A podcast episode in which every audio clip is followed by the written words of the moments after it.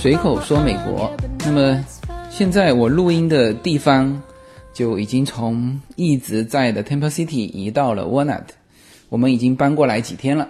那么很多东西都还没整理清楚啊，但是节目是要按时播的，所以呢，我现在是在我看上去还比较杂乱的书房，因为很多东西还没整理嘛，就开始这期节目的录制。那么。那虽然说才真正住下来几天，但是我们呃一家都还很喜欢呃 Walnut 这个地方。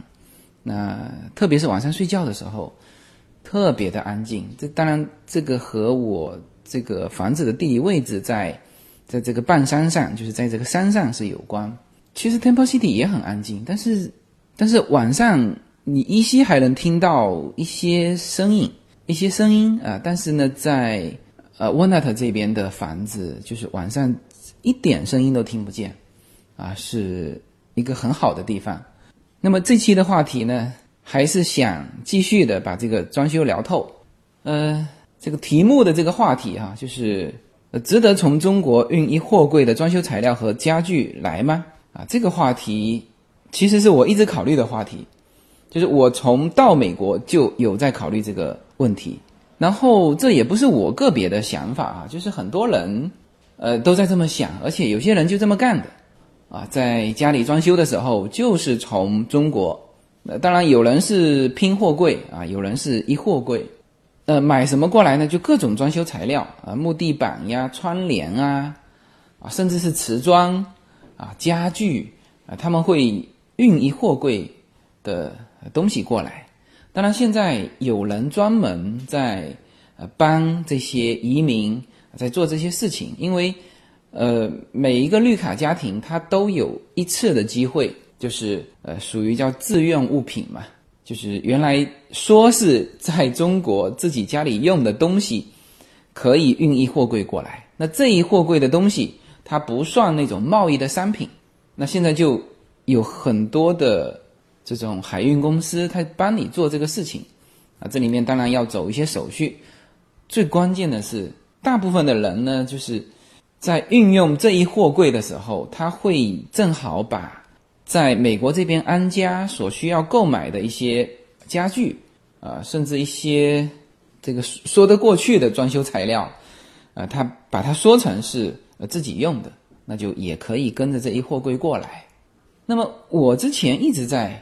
思考这个问题，因为我老是觉得，就是应该要在这个就安家的时候，要从中国运一货柜的这种，呃，有一些部分是自己用的嘛，以前用的，然后大量的其实还是想在中国啊买一些家具啊什么的啊，运过来，但是呢，每一次这个想到的东西都不多啊，都是一点一点，因为我其实还运过一次。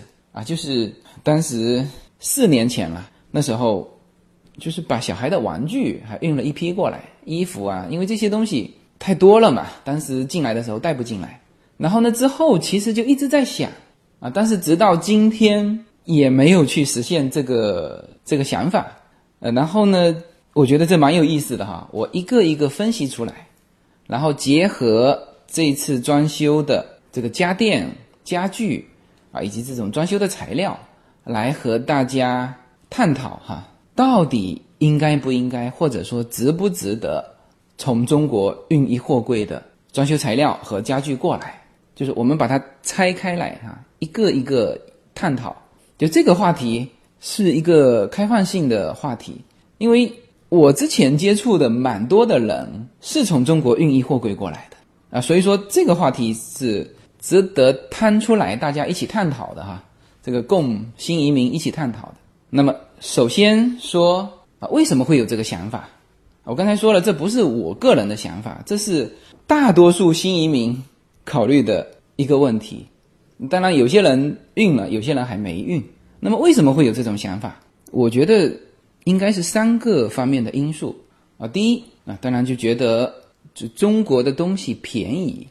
啊，我首先说这是叫觉得，我们后面再细细的分析，到底是不是便宜啊？但是第一个直观的感觉，你会觉得便宜。比如说一些家具，美国的一些家具的那个价格啊，你这标成美金你都呃不觉得贵嘛，但是换成人民币你就觉得贵了啊。比如说一张餐桌是吧，稍微有点品牌的，一千多块钱，这还没包括椅子哈，椅子都是稍微能看的，那是两三百美金。那么这个时候如果换算成人民币就贵了，是吧？一张椅子两千人民币啊，那如果是八张椅子啊，再加一个餐桌，那就几万块钱人民币。那么这个时候你就会考虑，就是这个还是跟以前的习惯有关系嘛？比如说，呃，我以前对中式家具情有独钟的啊，而且还有一些资源在国内做这种中式家具的，就一直在考虑说要不要从中国运一批的这种红木家具来。因为我觉得这个价格是可以买一些叫普通的红木家具，当然红木家具分好多种啊。这个我只是说会考虑这个。那么言下之意就是，如果我买普通的，呃，到中国来买家具，那肯定便宜嘛，这是一个很直观的感觉。那么装修材料啊，我们原来在中国也都装修过房子，就是这个装修材料的对比。也是你把美元换成人民币之后，你很明显的会感觉到有一个差价，啊，但是这是第一个感觉，但是其实你随即会冒出来另外一个感觉，就是中国的装修材料到底敢不敢买？呃，就我们不是上期说完这个我装修的这个话题，就很多人在下面评论留言，就问我，说，哎，你们一做好就搬进去住了吗？不需要？通风啊，就晾那么几个月嘛，那其实主要是晾那个甲醛嘛。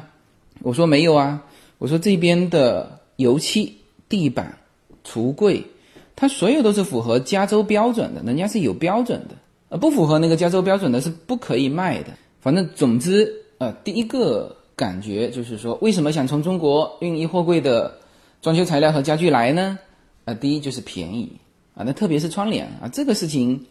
导是很多人在做，就有些人他不运家具，不运其他的东西，他就是跑到中国去运窗帘来啊，也是一其实也是一种直觉，觉得美国这边配窗帘贵，因为窗帘还比较容易嘛，就是你只要把尺寸告诉国内，那国内他就按照你这个尺寸来做啊，然后呢也相对来说轻便，可以发过来啊，所以在。就大量的华人装修房子的时候，部分的软装那确实是从中国买的，那很多人这样做啊，所以说这是呃第一个原因啊，我我先把这个原因说出来啊，回头再去分析这些这种第一个直觉到底对不对哈。第二个是什么第二个就是中国的商品这些装修材料的品种多，呃，这个应该是成立的哈。其实不仅是我的感觉。那也是我们就是装修师傅说的，就他呢，他帮我就我这个装修师傅，他帮我设计了很多东西啊，比如说颜色的搭配呀，材料的选择。那他最后说了一句话，他说：“嗯，反正这在美国，如果是在中国，我可能还可以帮你搭配的更好一点。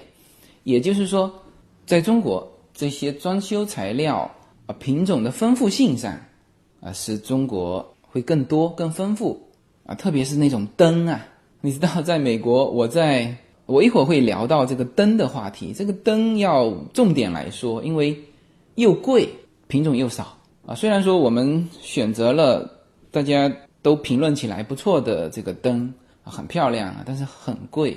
然后真正我们去选择的时候，品种很少。我不知道，呃，这当然有一方面是它这边更偏重美式的风格。啊，其实美式的家居的风格和中式的家居的风格又不一样，整个渗透在骨髓里的那种感觉就不一样啊。他这边就喜欢一些粗犷的东西，那中国呢还是比较喜欢精致的东西，那所以我们就会觉得他这边可供挑选的这个材料会偏少。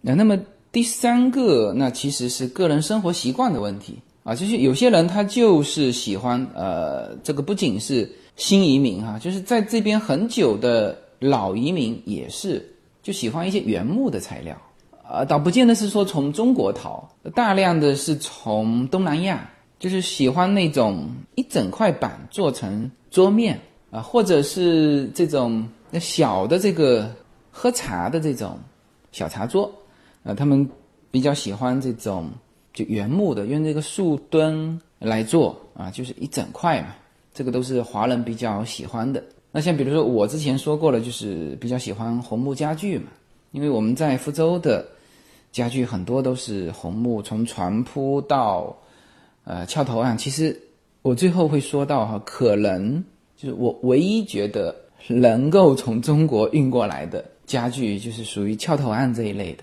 啊，书桌啊，因为正好有这个朋友他在做红木家具，所以说在福州家里大量的是用啊这种的家具，这种风格的家具。那这些都是生活习惯问题。那这个呢，你会慢慢变化的啊。这个一会儿会会聊到。所以说，就是这三个原因会让啊几乎所有的华人的新移民都有在考虑这个问题啊。我应该不应该运一货柜的啊这些东西过来？好，那么我们就来一个一个分析啊。那这个是我的思考问题的方法嘛，就是我先把就毫不犹豫的。先排除，就用一个一个排除啊！这其实也是我为什么到现在还没有去运的一个原因，就是我始终没有想清楚啊！就是我把一些纠结的点给说出来啊，大家一起帮忙这个探讨，好吧？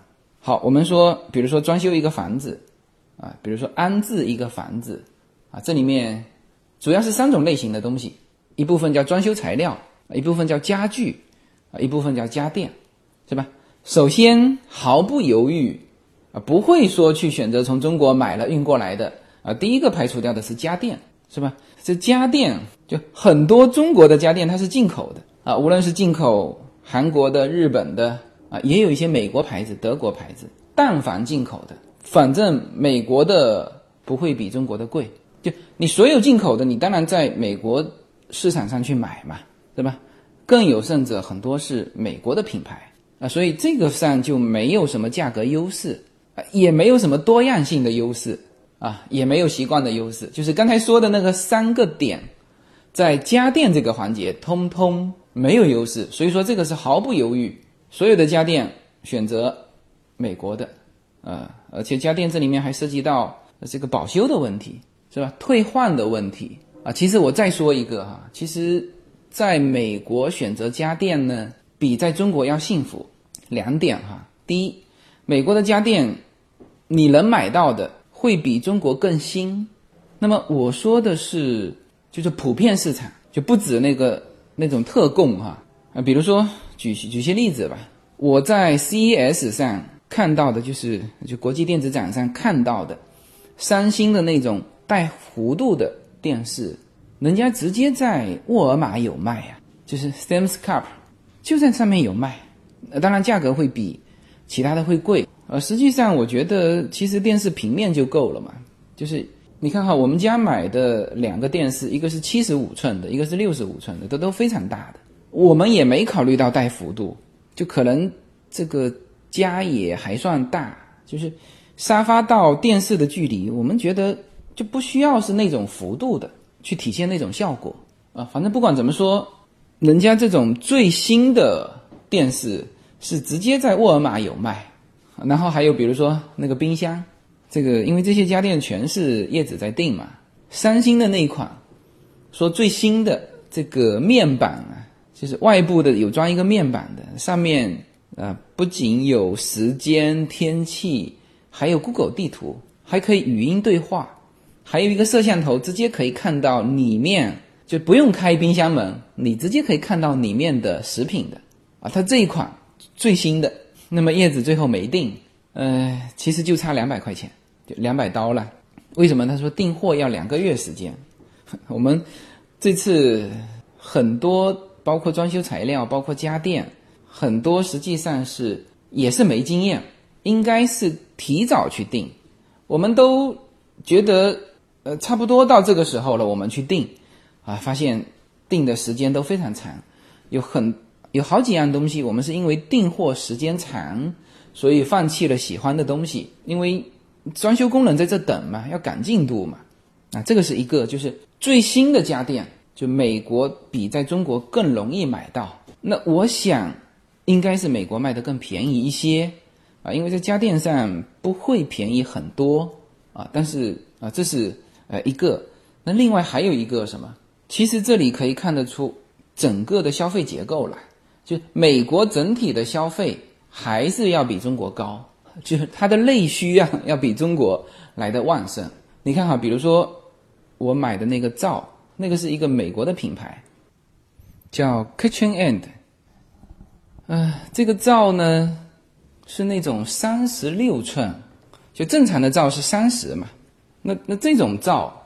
是美国这边还比较多人用的，六个灶口的，然后它有，我现在也还没有用透哈，它有好几个口是那个火特别大，然后我们家装修的那个师傅他家里就是用这个，那我有好几个朋友家里也是用这个，所以说我们后来想了一下，虽然说蛮贵的，要加完税要快七千美金，呃，它当然灶下面带的是电烤箱的，但是很多朋友都在用嘛。那我们也买这种，那这里面呢，就是如果换算成人民币，是吧？那快接近五万人民币就买一个灶，那这个消费，可能在国内就不是那么能够普遍的支撑上，所以呢，有的品种在国内就没有，但是在美国这边品种多，就是各个层面的消费它都能够有这个消费市场。啊，所以这个也是在美国买家电的，我觉得一个就幸福的事情，新花样多啊，在家电这个市场，然后呢，价格反正那至少不会比在中国的呃更贵啊，所以说这个家电这一块，你首先就毫不犹豫排除在外。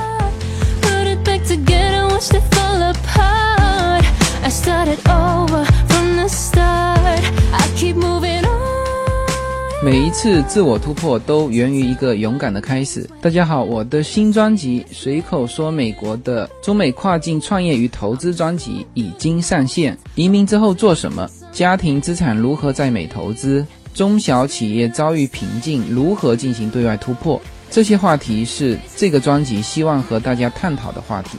自由军将携手美国东西海岸多位成功创业者与投资者，为您细细分析美国的创业与投资环境，讲述中国和美国这两个世界上最大的经济体有哪一些跨境的商业机会，以及有哪一些完全不同的商业环境和经营理念。如果您需要自由军和二十多位成功的美国创业者和投资者成为你的智囊团，那么加入我们吧。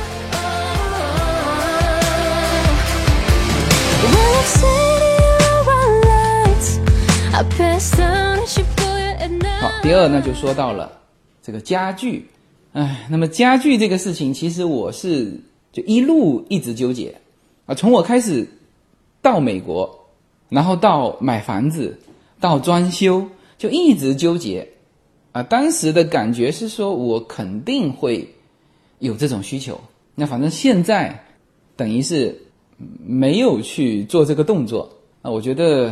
我们拆开哈，还是拆开一个一个分析啊。比如说家具啊，最大件的无非这几个嘛，嗯，沙发、餐桌椅、床是吧？最大件的就这几个。那么首先啊，一个一个说哈，沙发啊，其实中式家具里面这个沙发的这个问题，就大家都觉得好像中式家具的这个这个沙发啊，几件套这种就是坐的不舒服，所以呢，现在中式家具都要在。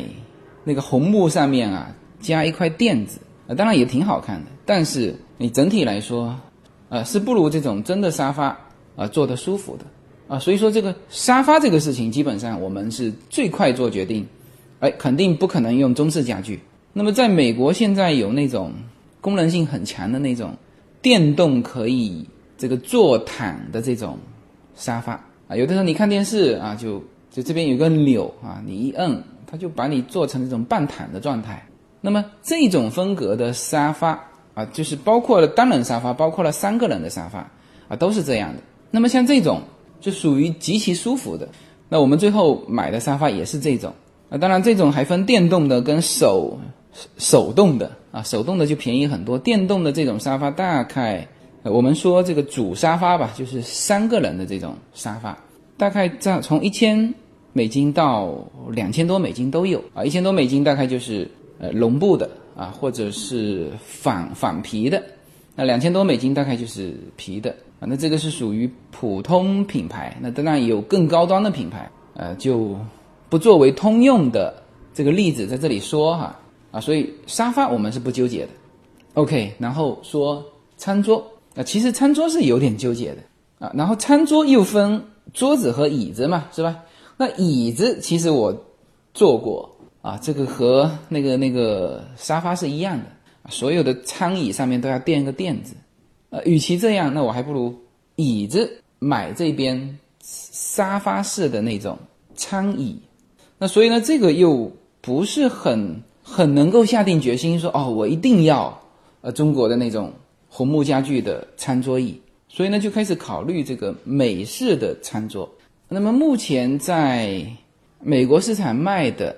啊，这种通用的啊，这个餐桌它有一种就是可伸缩的。那什么叫可伸缩的呢？那么基本上从尺寸上来说，它如果把它完全合起来，那大概就是在八十几寸。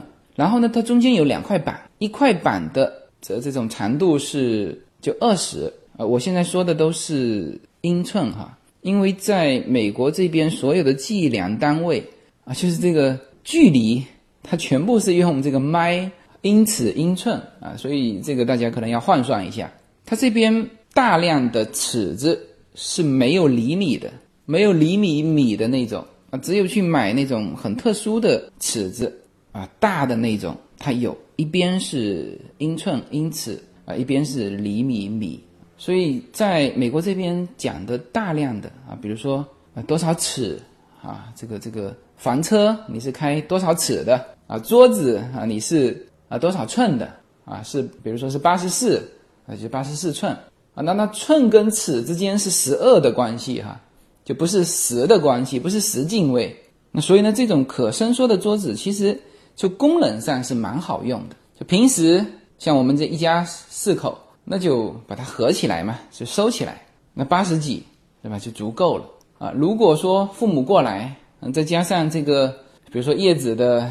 姐姐、哥哥啊，我们家的亲戚过来人多，那就把它展开嘛，就是把中间的两块板，一块板二十嘛，这这里面就加了四十，就直接可以加到一百二十几啊。那这是一个很长的桌子啊，可以放得下，就宽宽松松放得下十张。那美国反正都是长条的啊，其实叶子也很喜欢这种圆桌，美国也有卖圆桌，但是更多的餐桌啊是长条的。因为这个和美国的这个分餐的这种呃文化是有关的。因为我在这边吃过好几次这个这个极其正宗的那种美国的餐桌，这个吃饭是怎么吃的啊？它的菜不是你去像我们中国那样菜放中间，呃，大家都可以夹得到啊。这个是圆桌的好处嘛。但是美国的是你自己面前有一个盘子嘛，啊，所有的食品都在你的盘子里。然后呢，有菜是叫做传递式的啊，这个上菜了，OK，从第一个拿着这个新菜啊，有当然是有这个公勺的嘛，就往自己的盘子里面拨一些，然后传给下一个人，每个传一圈，这盘菜就结束了。那这个是美国吃饭的方法，所以说它更方便是用到这种长桌，就这种的就餐桌的用餐方式，就长桌就更适合。因为它其实只需要它的空间哈，就只需要面前的那块餐布的空间，就是长方形的那种餐布。那么你如果做成圆桌，那么中央的部分你只能摆花了嘛，是吧？这就空间上还是这种长桌啊比较方便啊，所以大量的是长桌。然后呢，可伸缩，那这个就呃更适合美国家庭。美国家庭是呃平时反正就是一家人。啊，然后呢，节假日他们也是聚在一起的啊，啊，比如说一到节假日就回到父母家里，那这个时候需要把这个这个延伸一下。那我为什么最早不考虑这个呢？我我最早跟叶子说，那我说就我们索性买长一点嘛，就是我不太喜欢说可以去去中间加一块的，这个其实也是习惯问题。我说我喜欢一整块板的啊，但是后来，但实际上这个东西呢，你要多看啊。我早先看到的都是一些普通的呃桌子，那么他在做这个板的时候，就是各个方面他没有严丝合缝嘛。然后这个中间加补的这一块和旁边的总感觉是加补上去的。但是我后来看了一些比较好的呃这个品牌的，它在这一方面就处理的很好。然后呢，这边的这种餐桌椅哈，就大量的是就不叫做贴纸了，它叫做贴板啊，其实就是最外围的那一块，呃，是是木头啊，里面可能是也都是聚合的。那么这个在于我们以前的习惯来说，我们就总喜欢是完全实木的啊，所以说我在原来看的时候，就更多的是看实木的，但实际上我看到后面。就是美国的品牌家具，就相当多的这种餐桌椅，它是贴板的，但是它贴的非常好，就是看上去即就是像实木的。所以呢，后来我才慢慢的就会开始接受啊这种伸缩式的长的桌子，呃，然后呢，在有一些品牌，那就是说它其实每一个都有品牌哈，不是说 那些是没品牌的，只是说好一些的品牌。它在做工上面更细致，在风格上面更更能体现，就是他，你总感觉他的腿会和别人的腿不太一样，那这就是他品牌塑造的风格啊。当然，你如果愿意去了解，嗯，他会有专门的介绍这种品牌啊，那就会知道哦，为什么这个腿是这样的，他都能够讲出，就每一个品牌后面都有故事啊，这个也是我觉得。就是中国在塑造品牌的时候，应该要值得值得关注的一点啊，就是你不仅仅是说你要说自己的产品多好，你最好在这个产品多好后面再配一个故事，呃，故事更利于传播啊，也更利于别人接受啊。这个是我在现在哈慢慢的会接受美国家具的一些品牌，我相信这些故事也起到很大的作用。啊，但是中国的家具品牌，我现在看不见故事啊，就更多的还是告诉你，你看这是实木的，这个木头的材料是什么啊？这个材料现在一吨多少钱，是吧？这个是其实这个是最原始的状态。那么再再高一个等级是什么？就是这个做工要做得很好，是吧？它是仿，比如说明清时候的一个样子，我做的跟那个就中国家具的顶峰时代有多像。就工要做到多好，这个是第二个层面。其实第三个层面就是，你如果有这个品牌，其实你要把这个故事给讲清楚。你就如果你有这个品牌，那你其实品牌后面要跟着一个一个故事啊。那这个是我看到美国这边家具的宣传的时候的一些感悟了。好，那么沿着这个思路，那基本上你在选择床铺的时候，也会选择美国的牌子。啊，那么其实我到最后就在家具这个方面是完全放弃了从中国去买家具运过来的这个念头，因为什么呢？因为就是听到越来越多的人，他们实际上是从美国买家具运回中国的啊。当然，这里面就是一些名人起到了一些就示范的作用啊，比如说范冰冰家的沙发，我当时这还是好早之前，我还没来美美国的时候啊，那个时候。就说到家具，就说有一个牌子好像在中国推广，天价就二十几万一个沙发，然后标了一个这个宣传语，叫做就是范冰冰同款哦，啊这个就用这个宣传语，然后吸引了一堆的土豪，啊就是人家还是从美国买了运回中国，然后这个事情其实就中国还好了，台湾更是。在美国这边呢，非常多的台湾人回台湾，或者是台湾装修房子的时候，从美国这边运了一货柜的家具回美国，明白吗？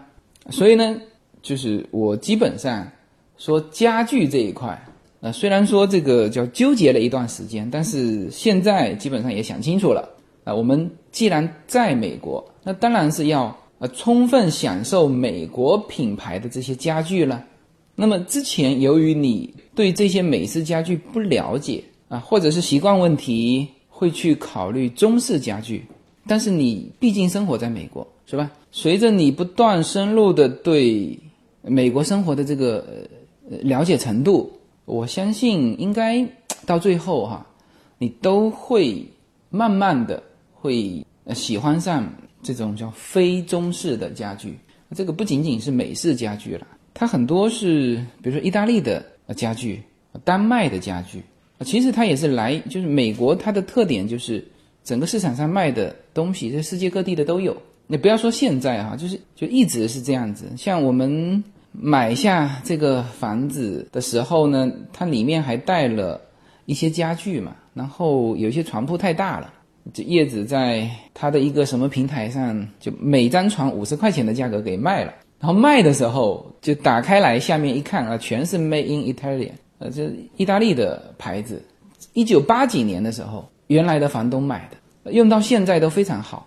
所以当然这个也是就美国人用家具的一个特点啊。比如说我们经常说，哎，美国人的家具怎么都这么粗犷啊？它其实粗犷的。另外一个特性是什么？是坚固耐用，它更看重这个坚固耐用。那确实是有一些品牌，呃，美国的品牌，比如说我刚才说的那个灶，为什么那么多人就那么贵，还那么多人选择用？他说你怎么用都用不坏的，用了几十年还是用不坏。然后我记得好早之前，中国的美国的一个品牌，好像叫史密斯还是什么，就进中国市场的时候，他那个广告拍的就是用了几十年。六七十年还用不坏，确实是这个样子。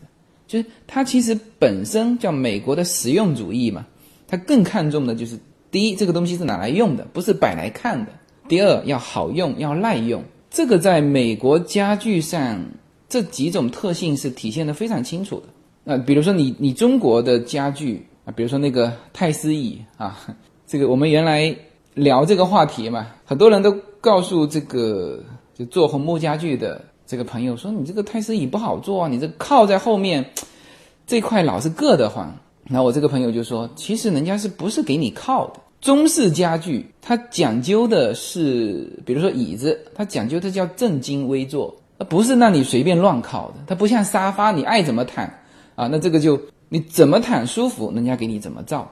而中式家具有的时候它不是体现这一点啊，它体现的是一种精神，是吧？你皇帝的龙椅。”是让你随便乱靠的吗？就是在那个坐一下，左右不靠的啊，这就风格上就差异很大，好吧？那这个是呃，大概是这个家具这一块，呃，就这里面如果说呃，唯一有从中国运家具过来，唯一有价值啊，值得从中国运过来的什么类型呢？就是比较便宜的家具啊，比如说我。在美国市场，各个家具市场，就洛杉矶的家具市场，这次是算走的比较比较多的。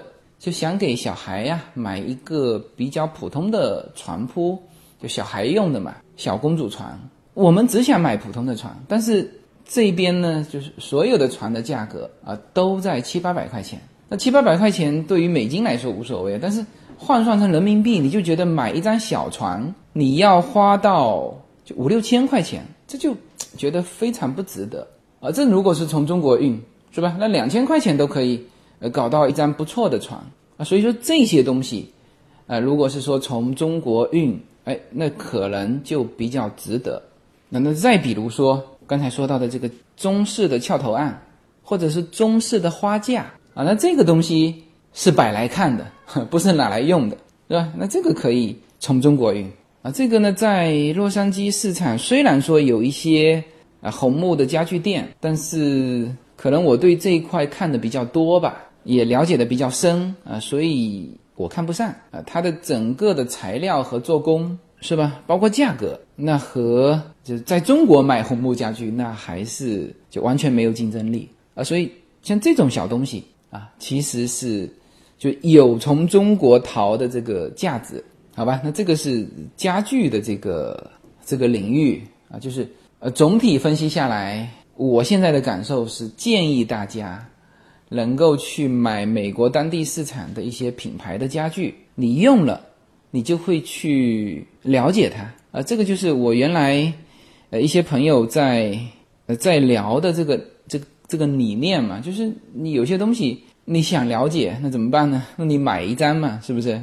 嗯，那你就会慢慢的天天在用嘛，你就会了解它啊。那么这里面最后再说一点哈，其实家具和家电一样，就在美国买还有一个好处就是它享受维修啊，是吧？很多都叫做终身维修。那这个是就是无论是家电、家具，还是待会儿会说到的装修材料，从中国运的问题，虽然你便宜了，但是两方面：第一，质量如何；第二，是不是能够退换？就一旦出现问题，你怎么处理啊？这个是是你要从中国运这些东西的时候，呃，一定要考虑到的啊。这是质量如何，里面还包括了环保质量如何。那么就说到这个装修材料了。没有什么能够阻挡你对自由的向往。人生是一趟旅程，精彩的是沿途的风景。大家好，非常高兴能够在二零一七年继续和大家相遇在随口说美国。那么现在大家除了听我的音频节目之外，大家还可以登录我的微信公众号，公众号的名字是。英文大写的 L 一，然后是数字二零一零零一一五，大家可以找到无限空间。这是一个新移民家庭和一个在美国打拼的一个普通创业者的个人空间。同时，我还开通了新浪微博，名字也是随口说美国。移动互联网的神奇之处呢，就是可以把同类的人拉得很近，天涯若比邻，世界地球村。让我们享受这个自由连接的世界吧。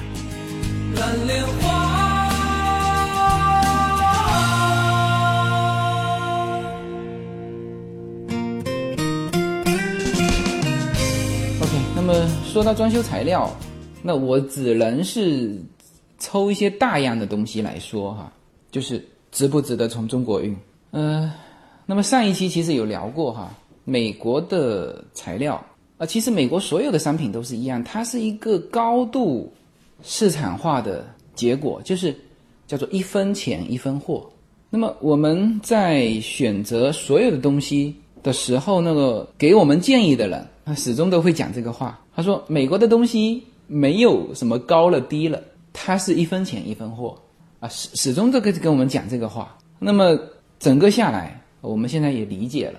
所以呢，美国的装修材料它的高低是差别非常大。装修材料其实是个商品嘛，就像美国超市里面卖的所有的商品，就美国的超市，你记住哈，他卖的商品是来自全球的，嗯，就几乎没有说啊这个商品很好啊，但是由于它不产自美国，美国市场会没有，不可能，美国这些商人总是有办法把它进过来。那么讲到买装修材料。那么就不得不说到美国的两个装修材料的超市，一个叫 Home Depot，一个叫 Lowe's，啊，这是在加州很很普遍的、很出名的两个连锁。然后这两个连锁的品牌的 owner 就老板，居然之前是夫妻，那么后来离婚了，老婆呢就出去创办了这个 Lowe's，然后呢这两个连锁。这个品牌就看上去是竞争关系嘛，是吧？呃，我们买装修材料不是去 Home Depot 就是去 Lowe's，就是你看上去他们是竞争关系，但是 Home Depot 的折扣券居然能够在 Lowe's 上用，就这两家的折扣券是通用的啊。然后我们才知道哦，原来这个两个老板原来是夫妻，虽然说离婚了啊，但是呢，在生意上还是互相照顾的。那你看这个就美国是离婚啊。然后这两家店啊，几乎卖的东西囊括了所有所有装修材料，呃，这个很像中国的那个百安居，但是应该说 Home Depot 的东西卖的更全，它连那种基础件的这个装修材料，就是做木头框架的都有，水泥板、水泥啊，这个大到这些方面，小到它里面的单单铁钉、螺丝有没有几百种。在美国，这种这种工具是非常多的哈，大家知道，就是你到美国的家庭的车库，它一打开，里面半个车库是各种各样的工具。那么工具对应的这种什么螺丝啊，这个也是非常多的的花样。然后我这次啊，特地呢还叫我们那个装修师傅帮我一起挑了那个就干活，美国这边干活用的手钻。它它有两种嘛，一套正常的都是分两种嘛，一种是就电钻，就手电钻，一种是旋螺丝的那种，那个特别好用。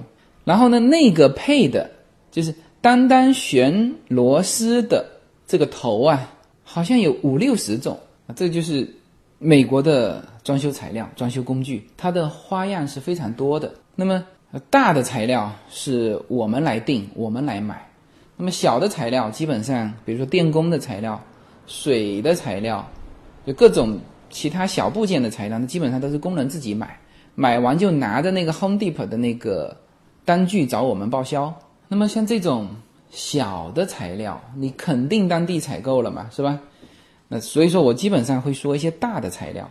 那么我先说一些，比如说什么大的材料，比如说地板、地砖、卫生间的瓷砖。啊，橱柜，啊，橱柜上面的台面，啊，灯，啊，窗帘，啊，这些都是呃相对比较大件的装修材料。那么我们一个一个来说哈。那么在美国装修呢，就是厨房和卫生间是最花钱的啊，所以呢，我们先从厨房开始。厨房最重要的两样东西，一个是橱柜，一个是橱柜上面的台面。那很多的橱柜层它是合在一起卖的。那我们家是分开，因为我正好有一个朋友，也是钓鱼的一个朋友，他就是做这个就橱柜上面的台面的，那但是他不做橱柜，所以呢，我们后来就把这两样分开。呃，实际上呢，相当多的地方，它的橱柜和台面也是分开的。呃，然后你去如果去老美的那个橱柜的店，它也是就橱柜用什么橱柜，台面你用什么品牌的台面。但是呢，它后面的这个环节，它它来全权啊，所以说我们就分开来说。橱柜因为涉及到安装，涉及到临时的调整，所以呢，虽然说中国的橱柜确实便宜啊，但你可以在美国的市场上去买中国过来的橱柜。我我家这次就是这个样子啊，他们的橱柜是在中国生产的，但是这里面很重要，就是它通过了加州标准。就是在环保上是没有问题的，你不用去担心这个啊。但是如果说我们自己跑到国内去买橱柜运出来，感觉上是省了不少钱，但是你环保嘛，就是原来中国的那个你担心的问题，变成在美国一样担心，是吧？这一点你得考虑到。那还有就是刚才说的，谁来给你安装？我最后会说到，我有一个朋友，他就是做橱柜的，他到底就为什么这种暴利？说真正赚到钱的也不多，所以呢，这样一说，呃，就比较清楚了。就是你如果觉得欧洲的、美国的这个品牌的橱柜特贵，基本上会贵快两倍啊。就是同样的中国橱柜，这么多的部件定下去哈，啊，比如说厨房的，那么中国的橱柜可能只要七千，就六七千美金，但是美国品牌的橱柜基本上就要一万五以上。啊，所以我觉得这一点上，其实你可以用 Make in China 的橱柜，那但是你别从中国运啊。好，说到这个面板，呃，我们这次选择的是一个比较好的品牌的美国品牌的一个大板，就人造石那种。就我们没有选择天然的大理石，因为天然的大理石需要维护嘛。加州气候干燥，你正常一段一段时间你都要擦一些油上去，那这个还。不是重点呃，重点是没有我们喜欢的花色那种现代感的风格。好，那么人造的这个大理石差距就很大了，也有从中国来的，一块板大概四五百美元，就是它是按照一整块板算的嘛。但是中国过来的板，当然首先它就小嘛，就尺寸就小。美国品牌的板是大板，那大概整个面积有中国板的快两倍。那么基本上上一些品牌的啊，上一期说了，就从两千呃，从一千多到三千多啊都有。然后呢，这里面就说到一个质量的问题。其实我注意观察了，呃，就是普通的板啊，中国现在更多的在做普通的板，上面有它的优势的。但是中国做的板，你去看它的花纹，就是它在花纹里面就是显得有些模糊。它不像美国的板，这个又说到一分钱一分货。它整个就看来说，它的里面的纹理更细致，这是看得出来的哈。我我现在看完我们家的板，再回头去看，就我们在定橱柜的那个那个地方，他们做好的那个板，那是中国过来的板，它的纹理就是比我们的模糊。你你看过清晰的啊，一根一根头发看得清楚的，你回头一看模糊的，就感觉糊了嘛，就感觉不好看。然后啊，最重要的这个面板啊，这种板的，首先说这种板是叫终身维修的啊。那它维修什么呢？不是说你拿一个锤子往上面砸一下，它它不裂，不是这样的。是你在用的过程当中，我们最怕的这个面板是干嘛？比如说你喝茶，茶杯下面有这个茶渍。放在这个面板上啊，过一段时间茶杯拿开，你的这个圆圆的一圈啊，你就擦不掉了，就沁进去了。那么这一点，石头的板就是天然的石头的板也会沁进去，它更会沁进去。那么国内的这种人工板，我们说普通的哈，就大量的会告诉你说我们是不会沁进去的。但是原来我在福州的家里用的就是说宣传不会沁进去的，但是在使用的过程当中，我们就发觉，比如说，因为特别是选择浅色的那种板，白色的，啊，茶、酱油啊这种有颜色的啊，一旦上去，你除非迅速把它擦掉，你只要留一段时间，它一定沁进去。但是美国的这个板啊，这种两千多到三千多的这个板，它是不会沁进去的。第一，它是终身保修嘛，就当时卖给啊，当时帮我们买这个板的。这个朋友他就告诉我，他说：“如果你发现沁进去了，啊，那么你赚到了，我也赚到了。为什么？他这个厂家会赔给你的啊，除了帮你换板之外，他还要另外赔给你钱的啊，还是终身保修。所以这个就是有一个差异，有一个差别。好，然后说到瓷砖、地砖，那么我刚才说过了哈，美国其实这个市场上就。”世界各国的东西都有，特别是中国的。现在中国在这种材料上是就量是很多的，花样也很多，对品种也很多。但是始终在这个装修市场上处于什么地位啊？属于中低档。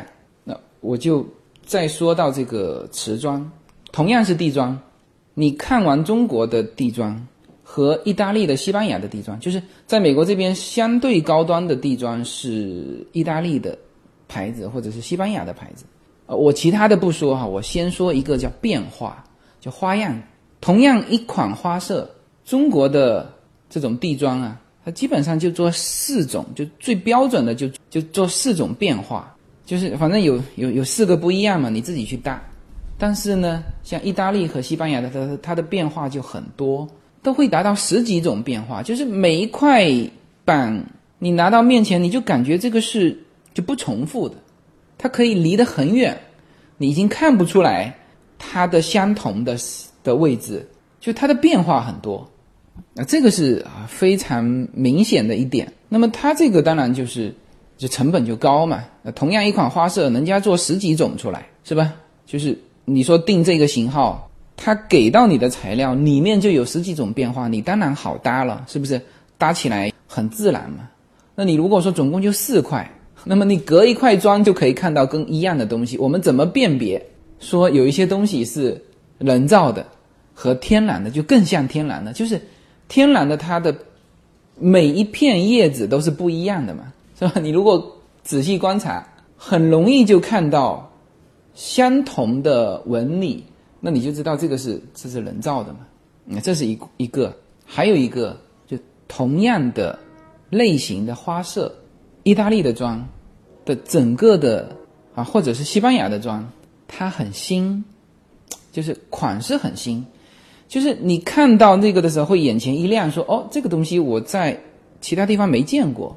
OK，那么中国的建筑材料到美国这边的，基本上都是供这种通用的这种这种类型，就是他用低价去打最大量的东西。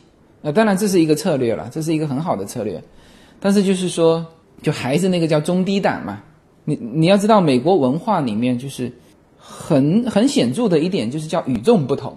我们当时在这个选择橱柜的面板的时候，我们我们经常在一个 A P P 上，就是我不知道现在就很多的 A P P 其实国内搜不到哈，有一个叫做 H O U Z Z。呃的这个 A P P，这是一个我们这边用的很多的啊一个装修的 A P P，就上面有各种风格的这种照片啊，整个装修的一整套的，也有比较齐备的啊，从厅到卫生间啊，到到所有的地方，那也有是局部啊，只只给你看到他做的这个厨房啊、大厅啊，那么。你看到这个照片，他你如果觉得不错啊，你直接可以通过这个网站和他的设计师取得联系，也可以干嘛呢？也可以它在就你所看到，比如说它有那个地板，那地板旁边就有一个小标签在那边晃动，你点它就可以直接点进去，你可以直接买这个地板。那像我们很多灯啊，就是在这个网站上买的。那么我们很多的设计是。叫做模仿这个网站上的一些设计，然后呢，我们非常满意它上面的一个橱柜的颜色啊。结果呢，我们跑了好几个卖橱柜的地方，有没有？有，是其他橱柜面板的两到三倍的价钱。我说这不就是这就是不同颜色的一个漆吗？啊，那个卖橱柜的告诉我，他说这种漆是只有这一家。橱柜厂才生产，就其他的橱柜啊不会去选择这种漆，然后一看到这种颜色的面板，就知道哦，这是这一家橱柜品牌做的，那这就叫与众不同。那那那在美国就是这样子，就是你如果想跟别人不同，那你这个价格就要上去。当然这个是很合理的嘛，一个是设计新颖，一个是小批量，那必然卖得贵。然后呢，这个这个价钱会差多少呢？同样的砖，厚度这个这个就长宽啊都是一样，然后甚至颜色都差不多。那中国过来的砖呢，就只能卖到我现在说的都是平方尺哈，就一尺大概两美金。就我当时在挑瓷砖的时候，就是我还怕里面的光线看不清楚。我挑了一一块意大利的砖，挑了一块中国的砖，就是看上去差不多的，都是我偏喜欢的那种蓝色的。我把它放到阳光下，把它就这样扔在地面上，端详了很久。其实意大利的那个砖啊，就是比中国的那个砖那个纹路要清晰一些。就中国的这个砖一烧就变成一烧就有点模糊嘛，就是和那个台面的那个情况是一样的，就有点糊啊。但是就是。隔着远一看，这都没什么，但是你隔近一看，那当然意大利的这个变化多，然后呢，它的里面的纹理清晰，啊，立体感强嘛。但你知道这个价格会差多少吗？差六倍。就中国的这个砖，就标价标两块多，打完折只一块九毛九，而意大利的这个砖标价标十二块九毛九，这都是一尺哈。那基本上就一平方米等于十平方尺嘛，那这个大家就可以大致换算得出来。如果想和中国的材料去做对比的话，嗯，所以呢，就不是说中国的装修材料美国这边没有，是有啊，不仅是有，而且还非常大量。那甚至说这个人民币和美元兑换的这个比率，呃，在去年年底的时候，今年年初不是这个变化的非常的剧烈嘛？那甚至都直接影响到这边的装修市场。说这个原来装修这套房子十五万，啊，最近可能要浮浮动到十七十八万啊，就甚至都会这样影响。所以呢，就是中国的装修材料，你别从那个什么货柜运了，你直接在这边买呀，人家是批量做的，是吧？曝光啊，啊，各个方面那还那肯定成本比你低嘛，是吧？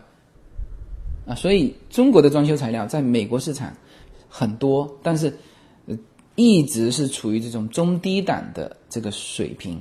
那么，然后说到木地板，因为呃叶子不太喜欢地毯嘛，所以我们家原来这个二楼就大量的以前哈，以前老美的这个房子二楼都是用地毯，那一楼呢是用地砖，那么现在。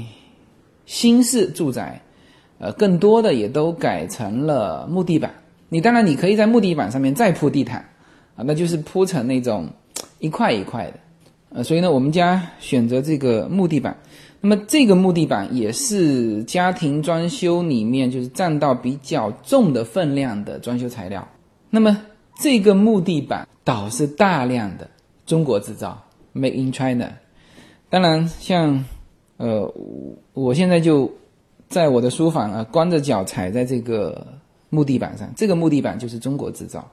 但是我相信这个木头啊，呃，应该是进口进去的，就是在中国生产，生产完出口。这个板是很大的，那我估计中国没有这么大的木头，这个应该是北美这边的木头，就亚洲没有这么大的木头，它是一片一片的嘛，一片是宽是呃九点五，长是八十六啊，这种的大板。那么。呃，非常高兴这个能够选择 Made in China 的这个木地板，这个质量啊，已经就够得上就是中高档了。当然还有更高端的，那直接是北欧的一些呃品牌，那这个价位就比这个板又要又要快翻番。那么之前有讲过啊，就是。同样选择木地板有 Engineer 和 Leveland，Leveland 是就有点像我们的金刚板。那这个的价位在从一块钱到三块钱，我说的都是一平方尺哈。然后木地板的价钱，那从三块钱到十块钱啊都有。那为什么说跨度这么大呢？其实木地板还分，像我们家选择的这种，不是一整块都是实木，就是下面是垫着其他的木头，面上是一层。那这一面上这一层，它分厚薄。如果是薄的，那就便宜；如果是厚的，那又贵。那所以说，那这个又和它的宽度、长度，就是跟这个板大不大、够不够大，又有区分。那么反正不管怎么说，这个板是 Made in China，我很满意啊。反正也是符合加州标准的。这一块这一尺，像这种板是厚的哈。呃，理论上说，你以后用坏了之后可以再磨一遍，它里面还是那个板。那这个实际上我觉得不太不太有这种机会了。而且这种板呢，你说它磨一遍，因为它的表面立体感很强的，就是我的脚踩在上面。上一期说过了，就是这个立体感是很强，但是藏污纳垢的能力也很强。如果把它磨一遍。这个把这个立体感磨没了，那这个木板的光感又下降了很多啊！像这种板，我还是通过一定的关系拿到的，大概是五块七一尺啊。这个做装修材料的朋友就可以参照我的一些价格啊，逐步了解美国这边的一些市场，好吧？那么这个是，就是我把几个重要的装修材料抽出来来讲。那么，呃，总体来说，就基本上大家也有一个感觉，就是这些材料呢，如果你一定要选择 Made in China 的，其实可以在这边买，是吧？它是大批量进口啊。然后呢，美国又是各种装修材料竞争极其激烈的地方，它的成本一定比你小批量的去运要来的低啊。所以我。觉得是可以从当地买，就是如果你，啊，确实是喜欢中国制造的东西，啊，可以在当地买，就这种大宗的这种装修材料，啊，无论是木地板还是瓷砖，还是橱柜，还是面板，啊，甚至就各种的装修辅料啊，比如说面盆，哎，说到这个面盆呢，就正好跟大家讲一下这个人工和。这个材料在美国的一个一个倒挂，在中国是什么情况呢？就是这个正常来说都是这个料贵，对吧？人工呢只是辅助，呃，有一些东西它人工直接不算，你只要买我的东西啊，就是没有这个什么还要额外交安装费的事情。但是在美国，你在买这种装修的材料的时候，你一定要问一下它的人工费是多少。比如说，你说橱柜，橱柜多少钱？安装人工费多少钱？比如说你买买台面，这个板多少钱？安装费多少钱？基本上叫做料工各半。像我们哈买面板，大概买了八千八千美金，工钱差不多也是八千美金。然后呢，就刚才说到这个台面，我们当时在我那个朋友那边就订这个台面的时候，你卫生间的台面不是一定你就要面盆就要搭进去嘛？然后他就跟我讲，他说：“哎，这个是从中国来的，是吧？又好又便宜。面盆嘛，反正是陶瓷的东西，也不可能用坏了。”他说：“你就买这种的，二十块钱，就料才二十块钱。但是呢，他要帮我挖一个口，就是台面上挖一个口，把这个东西呢装上去啊，多少钱？行情价两百块钱，就料才二十块钱，挖一个口把它装上去。”两百块是吧？所以大家就要对这个料和人工要有概念啊。就像我们现在装的这个灯啊，现在的 LED 灯都很便宜，这个我就没记住它的价格，是装修师傅帮我们买的。我问他多少钱，他说就几块钱。他当然他是从厂家直接拿的嘛，就吸带顶上的这个 LED 灯。那工多少钱呢？之前说过了，八十块钱。八十块钱还是他给我的友情价，呃，外面报价全部是一百二，呃，当然他不只是说挖个洞，它还包括牵这根线的这个成本啊，包括接到这个开关是吧？灯才几块钱，安装费呃八十块钱是吧？那么这个是我这次装修完这个最大的一个个感受啊，之前讲过一期人工贵嘛，然后像不倒挂的。好像也只有木地板，这个木地板啊，比如说一尺是五块七啊，它的安装费是两块钱，也不便宜啊。Liveland 的安装费一块多，所以呢，就我们因为它的人工贵，所以我们就觉得选择一个很便宜的材料就是浪费了这个人工啊。就像叶子，他说你这个挖一个孔，台面上挖一个孔两百块。我去选择一个二十块的面盆，有没有问题？当然没问题。那个面盆也不容易用坏的。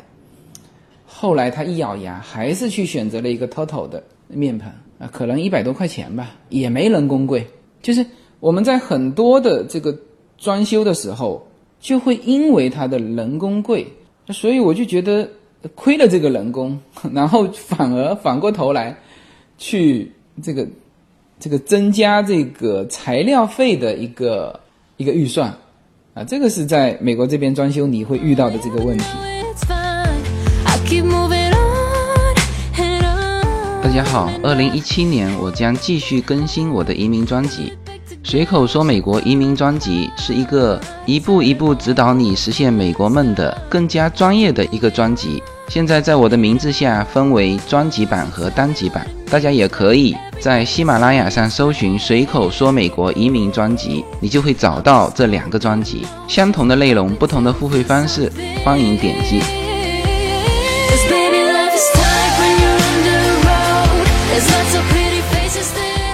最后呢，聊一个装修材料，就是灯。呃，说起来哈，两样东西。现在是最多在这边的华人从国外运的一个，刚才说过的就是这个窗帘啊，其实还有一个就是灯。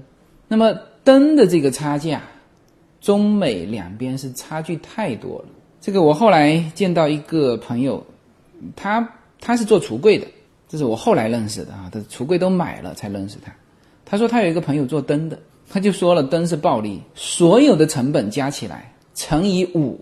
投放到美国市场，那这个就是我在他这里证实了嘛？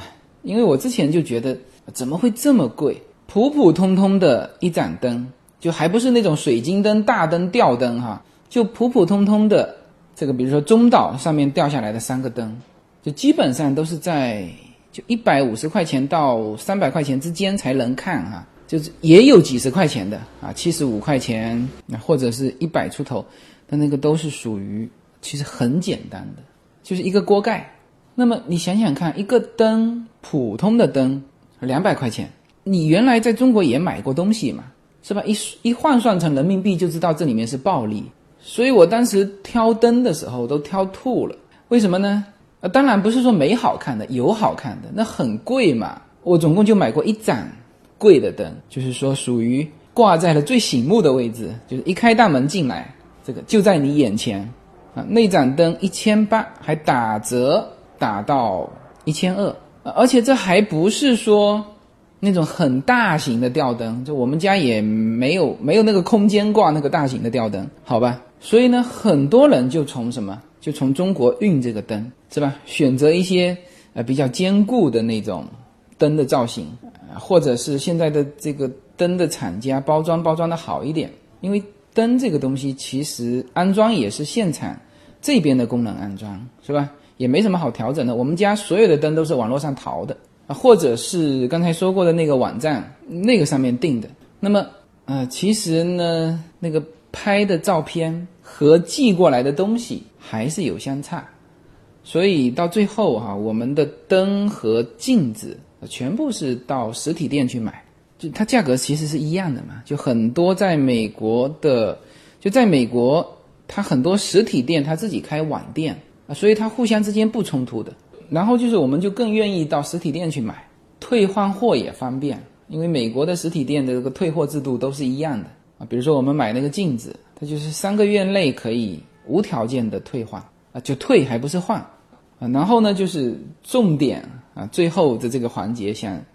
聊一聊灯这个市场，这个市场就原来一个是家具，一个是灯，就我好早就看到这里面的空间，但是我一直在想，它有这个空间一定是有它的原因嘛？那我就要搞懂这里面的的关系。那现在家具基本上搞懂了，什么呢？就是你现在中国的家具生产。你大量的是什么？是仿这个美式家具，就这边的品牌，那你很不容易去创一个品牌，因为你的设计、你的创新是没有的嘛。啊，你很更多的是学这边的美国品牌，做成一个反美式的家具卖到国内啊，这个是可以。但是你如果是说想在这边就家具这个领域和老美去竞争，它的家具市场，抱歉。沙发是人家发明的，好吗？是吧？他用的也比你多。然后呢，这个东西设计，你要想卖好价钱，就是新款家具。我们现在买的，像我买的餐桌就是新款，就没有现货的那种，订货订两个月。就是我们家现在已经搬进来了，全部在中岛上吃饭，就等着九月底那张桌子到。然后沙发也是啊，就是你在家具上和。美国的厂家去拼美国的市场，呃，我觉得啊比较困难。就你看到的只是看到价格的差距，你没看到设计的因素在美国市场、美国人心中的那个位置。就新款啊，所以家具的这个巨大的利润空间我搞懂了，而且这里面还要它的这个运输成本、储藏空间。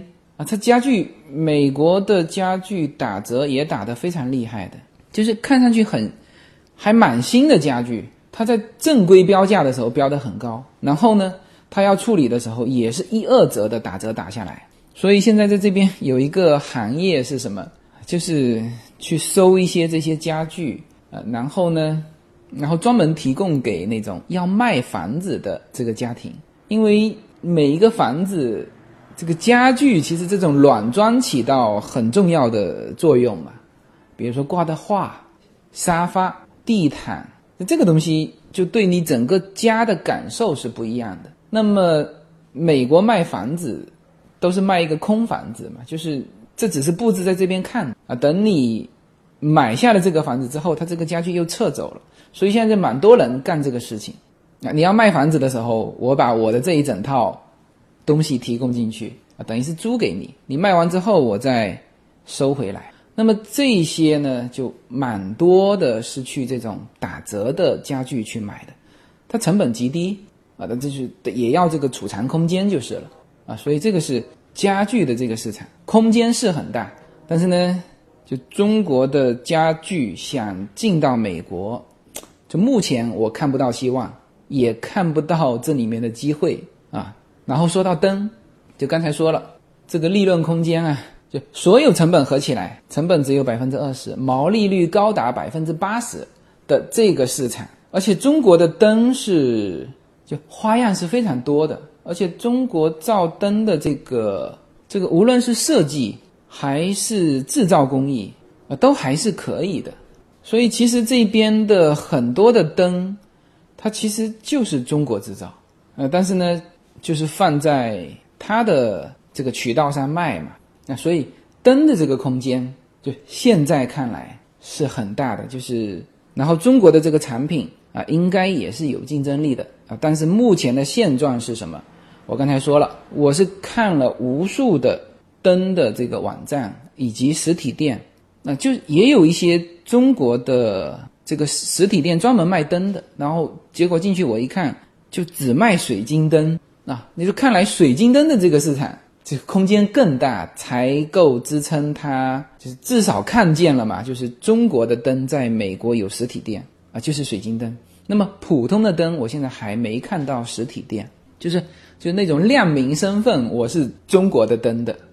所以呢，这个空间啊，应该是有的。当然，这里面值得。提醒的是，第一，美国的退换货制度。好了，那么正好前一阵子就接触了一个做装修材料的朋友，那么他就说他的朋友做灯，他用了这句话叫做“刚开始很赚钱，现在啊一盘点也不赚钱”。我就问了，我说这种暴利怎么会不赚钱呢？他大概是这样说的哈：第一，这个这个破损率啊，这个。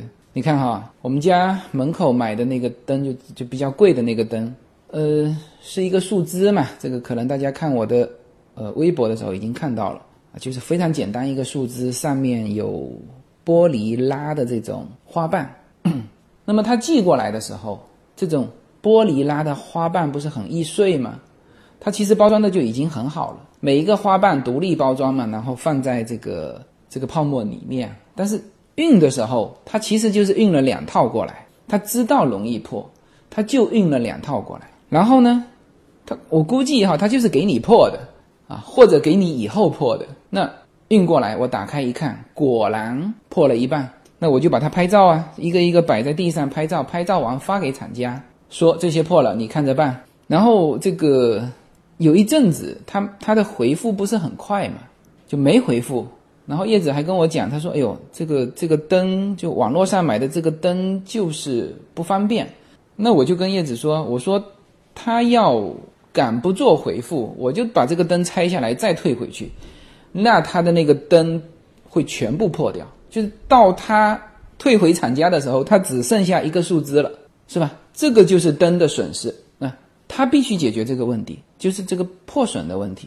那么我相信我不是个案啊。”就他这种包装，他运了两套过来，破了一套啊。最后呢，我拍照发完给他，他隔了蛮长时间，先是给我又运了一批那个花瓣，就是那个灯头。然后这次的包装就特别的夸张，总共就运几个灯头，他运了一个非常大的箱子，里面塞满了泡沫，就是那种还不是一整个泡沫，固体泡沫，它是那种。就像小孩玩的那种小棉球，塞得满满的，非常大的一个箱子发过来。OK，这次几乎没破损，那我就收藏着嘛。因为以后如果做清洁，呃，万一破了还可以立刻换上。然后呢，又过了一阵子，又寄了一箱过来。我们还在想说这什么东西，因为我们所有的材料都到差不多了嘛，还在想说这什么东西。打开一看，又是一批这个灯头，就是这就是美国的售后服务。就你要是敢做不好，我直接退货，是吧？就是说到这个退货呢，就是这些做装修的师傅哈，那他们经验要比我丰富。他就说了嘛，他说在美国买东西也许价格会高一点，但是呢，你这个退换货制度很便利，就你买回来东西觉得不对，你就退掉嘛。特别是装修材料，是吧？然后其中有一个还说到，他说你知道吗？Home Depot 不是有卖那个植物吗？你千万要把那个花盆留着，就是种下去。如果过几个月死掉了，这个植物，你就把这个盆拿去退，就不是退盆的钱哈，是退整棵植物的钱。就是你这个植物不好啊，我种不活啊，是吧？那这个就是美国的退换货制度。就是我我说到这个的时候，有的时候会有一些，我不知道他基于什么样的心态哈。他就在下面评论，他说：“你你这不是占便宜吗？这哪里是占便宜？人家就是这么规定的。也就是说，他多卖我，比如说一棵植物，正常你的成本就十块钱，你卖给我二十块钱，多出的十块钱这里面就是覆盖了这一部分的成本。就如果这棵植物我种的活，那我不会拿去退嘛，是吧？我种死了，那我拿去退，这是合理的。不要得斯德哥尔摩综合症，OK？然后灯也是一样，是吧？为什么它卖这么贵？那么我相信他就有考虑到这一点。那这就是我说到的，我那个朋友的朋友，他说做灯刚开始很赚钱，后面也赚不了钱，就都亏出去了。他还不是说后面不赚钱了，都亏出去了，是吧？他几个，一个是破损，一个储藏空间，还有一个他说他要打市场嘛，就是就开那种展会。呃，我相信这一点上可能对。做装修材料的人会有一些帮助，就是你到这边怎么打开这个市场，你就开展会嘛。但是开展会，它不是一场一场给你算这个展会费的，它是要叫你一年定下来啊，甚至说你一下子要定几年，那这个呃对你的成本支出就比较高了，而且还是固定支出的成本。OK，那么这个因为在灯上面的这个空间呃是非常大的。呃，所以说在灯上面会多聊几句，啊，同时也说了，呃，一个朋友做这个灯的这个暴利的这个生意，他也不见得最后有暴利，就说明什么？说明在美国任何的行业，它不太可能有暴利。就比如说家具，它卖的贵，它有原因的啊，灯卖的贵，现在看起来也是有原因的啊。那那那这一点上，你只能说中国的。老百姓就很幸福了。好，那么借这个问题，就是值不值得从中国运一货柜的装修材料和家具呃来美国？那就借这个问题，顺带就把美国的家电市场、家具市场、呃装修材料市场，就大致的挑了一些大件，给大家留一个概念啊，就是什么概念呢？呃，一个是大致价格的概念。啊，空间的概念就中美这两边从家具装修材料上的一个价格对比啊，为什么有这个空间啊？这个空间为什么到现在还没打破啊？当然这些话题我也希望抛出来，欢迎大家探讨，好吧？